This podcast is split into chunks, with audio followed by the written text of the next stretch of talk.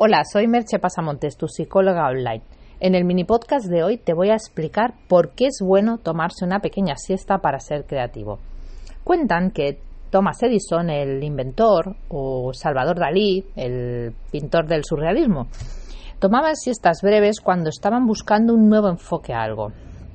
Obviamente una siesta breve no es meterse en la cama y pegarse ahí una hora durmiendo, sino recostarse cómodamente en un sofá o en una pequeña tumbona, donde sea, y dormirse un intervalo corto de tiempo. Para controlar ese, ese intervalo, lo ideal es dormirse con algo en la mano, de manera que cuando te estás durmiendo, por la propia relajación que produce el sueño, esa cosa caiga al suelo y el ruido que hace te despierte.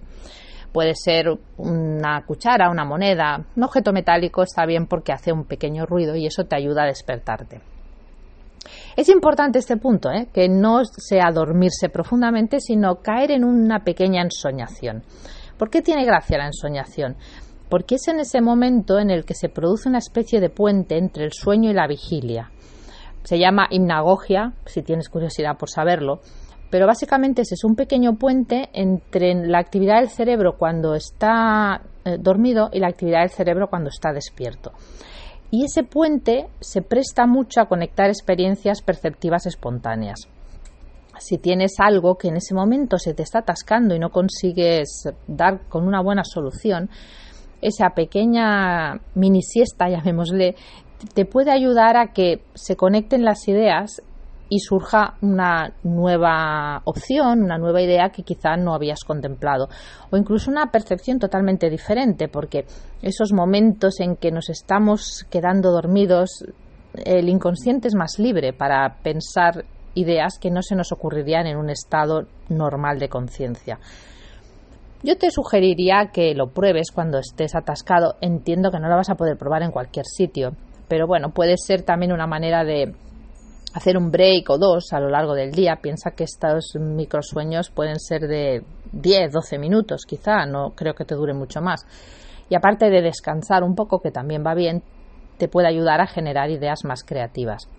Y ya como un tip extra ya, aquello, si quieres ser ya el máster de esta técnica, una cosa que también puedes hacer es cuando te vas a dormir y tienes algo ahí que no has sabido cómo resolver durante el día o que no sabes cómo hacer, antes de dormirte, sin entrar en preocupación, ¿eh? sobre todo, antes de dormirte, le pones ese encargo a tu inconsciente, de manera que dices, vale, yo ahora mientras descanso, le dices a tu cabeza, llámale como quieras, mm, resuelve este problema y dame ideas al día siguiente.